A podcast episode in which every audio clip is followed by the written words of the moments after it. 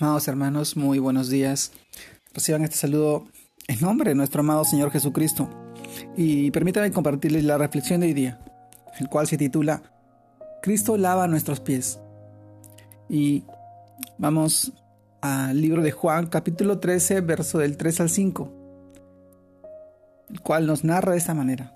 Sabiendo Jesús que el Padre le había dado todas las cosas en las manos, y que había salido de Dios, y a Dios iba se levantó de la cena y se quitó su manto, y tomando una toalla se la ciñó.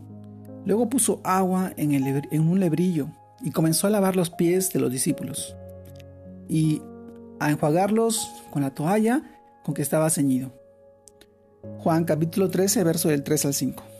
También en el mismo libro de Juan capítulo 13, verso 14 nos dice también de esta manera. Pues si yo el Señor y el Maestro he lavado vuestros pies, vosotros también debéis lavarlos los pies los unos a los otros. Juan capítulo 13, verso 14. Cristo lava nuestros pies. Amados hermanos, ¿qué nos quiere decir esta parte, esta porción de la, de la palabra de Dios? Nosotros los creyentes en Cristo Jesús y en su obra de salvación, sabemos que su sangre derramada en la cruz nos limpia de todo pecado por tanto, así como lo dijo nuestro amado Señor, solo necesitamos lavarnos los pies. Jesús le dijo, el que está lavado no necesita sino lavarse los pies, pues está todo limpio. Pero este lavamiento tiene dos partes. La primera es permitir que Jesús lave nuestros pies. Y la segunda es lavar los pies de los otros, siguiendo el ejemplo de Cristo con nosotros. Amado hermano, para, para la primera parte que Jesús lave nuestros pies, nos es necesario presentarnos delante de Él y mostrarle nuestra suciedad, es decir, confesarle nuestros pecados, entrar en su presencia y denudar nuestra alma, permitir que examine nuestro corazón y vea así si hay en nosotros camino de perversidad, y pedirle nos guíe por el camino eterno. Decirle como el salmista, ¿quién podrá entender sus propios errores? Líbrame de los que me son ocultos. Salmos capítulo 19, verso 12. Una vez hecho esto, podemos tener la plena seguridad de que nuestros pies han sido lavados. Pues dice su palabra, si comenzamos nuestros pecados, Él es fiel y justo para perdonar nuestros pecados y limpiarnos de toda maldad. 1 Juan capítulo 1, verso 9.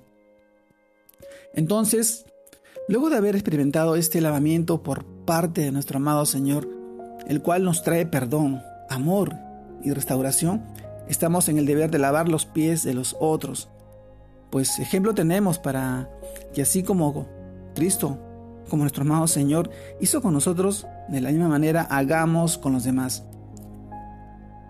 Por tanto, es nuestra misión como lavados y enviados de Cristo, dar y enseñar ese perdón, ese amor, la restauración que recibimos siendo misericordiosos y bondadosos, mostrando humildad y paciencia y perdonándonos unos a otros, así como Cristo nos perdonó a nosotros.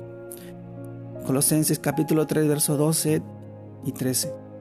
Amado hermano, hoy en este tiempo debemos mostrar ese amor, ese perdón, Así como Cristo nos lavó, nos limpió, nos sanó, restauró, restauró, hizo todo para que nosotros llegáramos a su presencia limpios y sanos. Nosotros tenemos que actuar de la misma manera, amando a las personas que de repente no piensan como nosotros, guiándolos en el conocimiento de la verdad, de la palabra de Dios, de nuestro amado Señor Jesucristo. Hay tanta necesidad y hoy lo vemos reflejado en las cosas que en el mundo entero. Y necesitamos seguir su ejemplo. Necesitamos seguir confiando en sus promesas, en su amor, en su misericordia. En este tiempo de gracia en la cual todos tenemos hoy acceso. Solamente tenemos que rendirnos a sus pies, humillarnos y permitir que nos lave y nos limpie y nos sane de toda nuestra maldad de todo nuestro pecado, de toda nuestra inmundicia. Te mando un fuerte abrazo, Dios te guarde y te bendiga. Que sigas creciendo en el Señor y que sigas honrando su santo y poderoso nombre. Te mando un fuerte abrazo. Dios te guarde y te bendiga en este tiempo, en este día. Saludos a todos.